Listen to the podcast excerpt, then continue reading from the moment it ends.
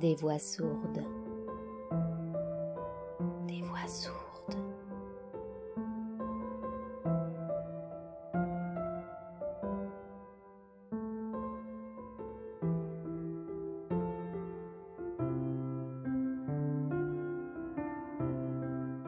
Il était une fois, ne tirez pas sur l'oiseau moqueur. Dill rougit et Jem m'intima de me taire, signe certain que notre nouveau voisin venait de réussir son examen de passage. L'été se déroula dans une paisible routine. Nous aménagions notre cabane installée entre les branches de deux immenses margousiers dans le jardin. Nous faisions les fous, nous nous amusions à des jeux inspirés de récits lus chez Oliver Optic, Victor Appleton et Edgar Rice Burroughs. En l'occurrence, Dill nous fut d'un grand secours. Il jouait les rôles qui m'étaient auparavant dévolus, le singe dans Tarzan, Mr. Damon dans Tom Swift. Nous finîmes par le considérer comme une sorte de Merlin de poche, à l'imagination fourmillant de projets excentriques, d'aspirations bizarres et d'inventions délirantes. Pourtant, à la fin d'août, notre répertoire commençait à s'épuiser. C'est alors que Dill nous donna l'idée de faire sortir Boo Radley. La maison des Radley le fascinait. Malgré nos avertissements et nos explications, il se laissait attirer comme un papillon par la lumière. Mais il se tenait à une distance respectueuse, n'allant pas au-delà du réverbère du coin. L'entourant de ses bras, il restait là, plongé dans un abîme de réflexion. Le bâtiment formait un angle qui se prolongeait jusque derrière notre jardin. En prenant vers le sud, on faisait face à sa véranda, puis le trottoir tournait et longeait le terrain. C'était une maison basse, qui avait été blanche, avec une véranda impressionnante et des volets verts. Mais elle avait depuis longtemps pris la couleur gris ardoise de la cour qui l'entourait. Les bardeaux du toit, que la pluie avait fait pourrir, s'affaissaient sur la véranda. L'ombre des chênes empêchait le soleil de passer. Les restes de piquets branlants gardaient la cour avant, celle qui devait être balayée mais ne l'était jamais, et était désormais envahie par des graminées et des gnaphales. À l'intérieur vivait un spectre malveillant. Les gens prétendaient qu'il existait, mais Jem et moi ne l'avions jamais vu. Les gens racontaient qu'il sortait par les nuits sans lune et jetait un coup d'œil par les fenêtres. Si les azalées fanaient, c'était qu'il avait soufflé dessus. Il était l'auteur de tous les petits délits commis à Mécombe. À une époque, la ville fut terrorisée par une série de sinistres incidents nocturnes. On retrouvait mutilés poulets et autres animaux domestiques, bien que ce fût Crazy Addy le coupable et qu'il ait fini par se noyer dans le tourbillon des barqueurs. Refusant de revenir sur leurs soupçons, les gens continuaient à jeter des regards entendus à la maison des Radley. La nuit, les Noirs ne passaient pas devant cette maison. Ils préféraient changer de trottoir en sifflotant. La cour de l'école de Mécombe était contiguë à l'arrière du terrain des Radley. Les grands pacaniers qui poussaient dans leur basse-cour laissaient tomber leurs noix dans la cour de l'école. Mais les enfants ne les ramassaient pas. Les noix de pécan des Radley risquaient de vous tuer.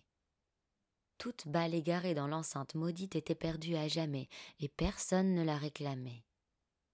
La mauvaise réputation de cette maison était très antérieure à la naissance de Jem. Tout le monde eût volontiers reçu les Radley, mais ils ne sortaient jamais. Manière de vivre impardonnable dans une petite ville. Ils n'allaient même pas à l'église, principale distraction de Mécombe, mais pratiquaient leur religion chez eux. Miss Radley ne traversait que rarement la rue, voire jamais, pour prendre le café chez ses voisines, et n'avait certainement jamais participé à aucun de leurs mouvements de charité. Mr. Radley sortait tous les matins à onze heures et demie pour rentrer promptement à midi, portant parfois un paquet brun qui, selon les voisins, contenait les provisions de la famille. Je n'ai jamais su comment le vieux Mr. Radley gagnait sa vie. Selon Jem, il se tournait les pouces. Pourtant sa femme et lui vivaient là depuis toujours avec leurs deux fils. Les portes et les volets de la maison restaient fermés le dimanche, autre manifestation étrangère aux habitudes de Mécombe. On ne fermait les portes qu'en cas de maladie ou de grand froid. D'autant que le dimanche était le jour des visites cérémonieuses. Les dames mettaient un corset, les messieurs un costume, les enfants des chaussures. Mais aucun voisin n'eut jamais l'idée de monter les marches de la véranda des Radley en leur criant salut. Et puis, il n'avait pas de porte grillagée contre les moustiques.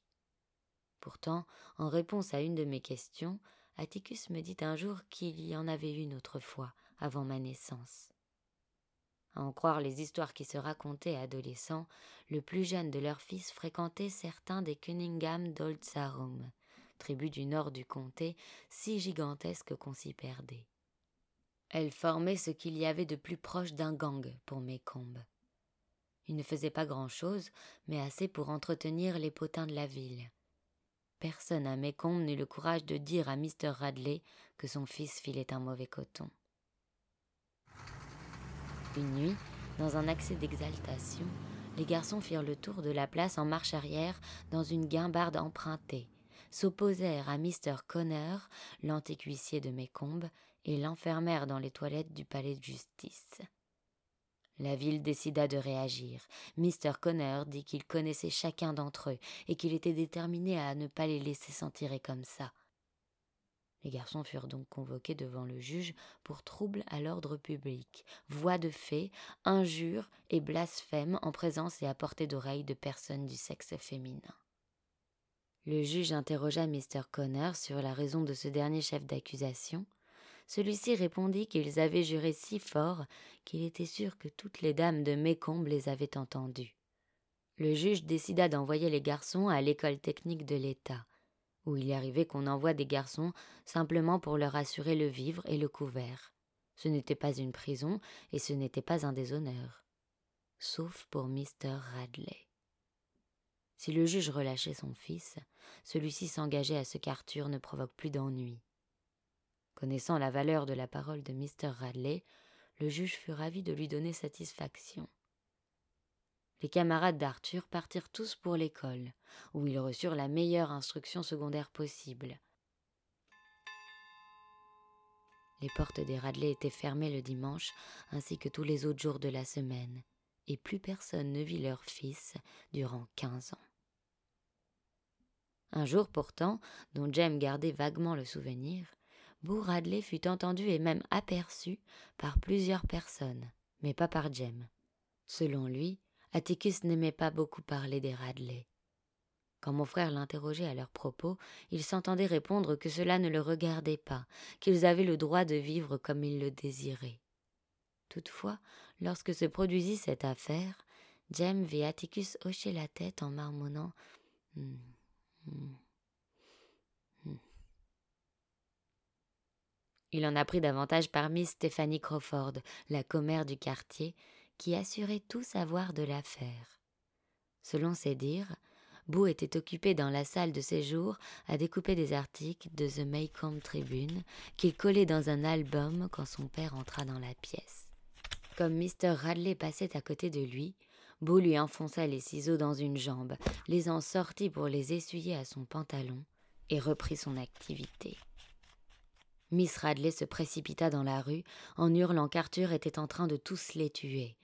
Mais lorsque le shérif arriva, ce fut pour trouver Bou assis à sa place, découpant de tribune. Il était alors âgé de trente-trois ans. Miss Stéphanie dit que le vieux Mr. Radley s'était opposé à ce qu'un membre de sa famille fût envoyé à l'asile quand on lui souffla qu'un séjour à Tuscaloosa ferait peut-être du bien à Bou. Celui-ci n'était pas fou, seulement un peu nerveux par moments. Son père accepta qu'on le mette en prison, mais sans la moindre inculpation. Il n'était pas un criminel. Le shérif n'eut pas le cœur à le mettre en cellule avec des noirs. Aussi fut-il enfermé dans la cave du palais de justice. James se rappelait mal comment Bou était passé de la cave à sa maison. Miss Stephanie Crawford dit que certains conseillers municipaux avaient informé Mr. Radley que s'il ne reprenait pas bout, celui-ci finirait par mourir de moisissure dans l'humidité de la cave. De plus, le comté ne pouvait pas l'entretenir indéfiniment. Personne ne savait par quel moyen Mr. Radley maintenait son fils loin des regards. Jem pensait qu'il gardait Boo enchaîné à son lit. Atticus dit que ce n'était pas cela, et qu'il existait d'autres façons de transformer quelqu'un en fantôme. Dans mes premiers souvenirs, je vois Miss Radley aller de temps en temps au bord de sa véranda pour arroser ses cannas. En revanche, Jem et moi voyons tous les jours son mari aller en ville et en revenir. C'était un petit homme sec, aux yeux si délavés qu'ils étaient dépourvus de tout reflet. Il avait des pommettes pointues et une grande bouche avec une lèvre supérieure mince et une lèvre inférieure bien pleine. Il ne nous adressait jamais la parole. Quand il passait, nous baissions les yeux en murmurant Bonjour, monsieur. À quoi il répondait en tout sautant. Son fils aîné vivait à Pensacola et leur rendait visite à Noël. C'était l'une des rares personnes que nous eussions jamais vues entrer dans la propriété ou en sortir. Les gens disaient que la maison était morte le jour où Mr. Radley avait repris Arthur chez lui.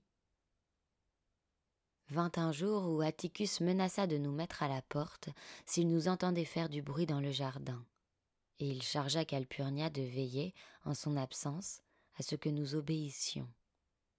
Mr. Radley était en train de mourir. Il prit son temps. Des chevalets de bois barraient la rue à chaque extrémité de sa propriété. Le trottoir fut recouvert de paille, la circulation déviée. Le docteur Reynolds garait sa voiture devant chez nous et continuait à pied chaque fois qu'il se rendait à son chevet. Des jours durant, Jem et moi jouâmes en silence. Finalement, les chevalets furent ôtés et dans la véranda, nous vîmes Mr. Radley passer devant nous pour son dernier voyage. C'était l'homme le plus méchant de la création, murmura Calpurnia en crachant dans le jardin l'air songeur. Nous la regardâmes avec surprise car Calpurnia ne portait que très rarement un jugement sur les blancs. Les gens crurent que Bou allait reparaître, maintenant que son père était mort et enterré. Mais il n'en fut rien. Son frère rentra de Pensacola et prit la place de Mr. Radley. Leur âge était la seule différence entre ces deux hommes. Jem disait que Mr. Nathan Radley se tournait les pouces lui aussi.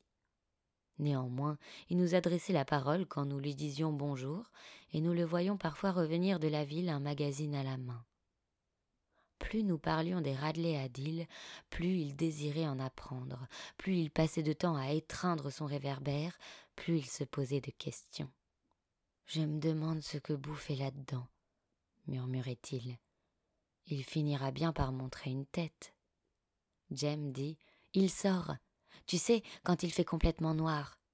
Miss Stéphanie Crawford raconte qu'elle s'est réveillée une fois en pleine nuit et qu'elle a surpris à le regarder par la fenêtre, que sa figure ressemblait à une tête de mort.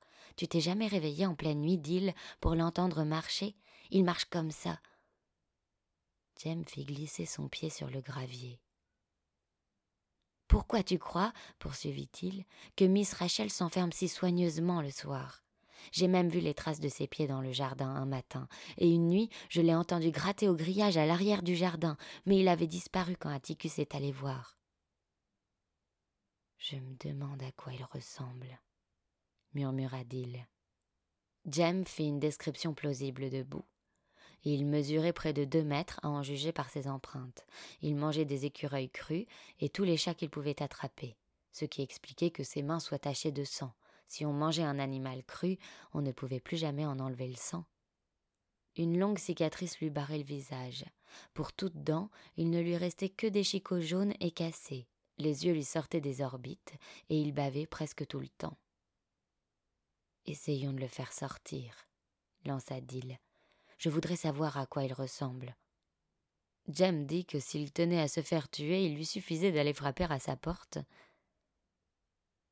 Notre première aide se produisit parce que Dill paria le fantôme gris contre deux Tom Swift que Jem n'oserait jamais franchir la grille des Radley. Et Jem relevait toujours les défis. Il y réfléchit pendant trois jours. Je suppose qu'il préférait l'honneur à la vie parce que Dill trouva vite l'argument décisif. Le premier jour, il lui dit Tu as peur Non, je suis poli, répondit Jem. Le deuxième jour, il lui dit Tu as tellement peur que tu n'oseras même pas poser un pied dans leur jardin. Jem répondit que c'était faux, puisqu'il passait devant chez les Radley tous les jours pour aller à l'école. Toujours en courant, précisai-je. Le troisième jour, Dill l'emporta en affirmant que les habitants de Méridian étaient moins froussards que ceux de Mécombe. L'argument suffit à conduire Jem au coin de la rue, où il s'arrêta pour s'appuyer au réverbère et regarder cette grille qui pendait lamentablement hors de ses gonds. J'espère que tu te rends bien compte qu'il va tous nous tuer, dit Laris, déclara Jem quand nous le rejoignîmes. Tu viendras pas te plaindre s'il t'arrache les yeux. C'est toi qui as commencé, souviens-t'en. Tu as encore peur, soupira Dill résigné. Jem voulait lui faire comprendre une bonne fois pour toutes qu'il n'avait peur de rien. C'est seulement que je ne sais pas comment le, le faire sortir sans qu'il nous attrape. Et puis, il devait songer à sa petite sœur. En entendant cela, je compris qu'il avait peur. Il fallait déjà qu'il pense à sa petite sœur le jour où je l'avais mis au défi de sauter du toit de la maison. Si je me tue, qu'adviendra-t-il de toi? avait-il demandé.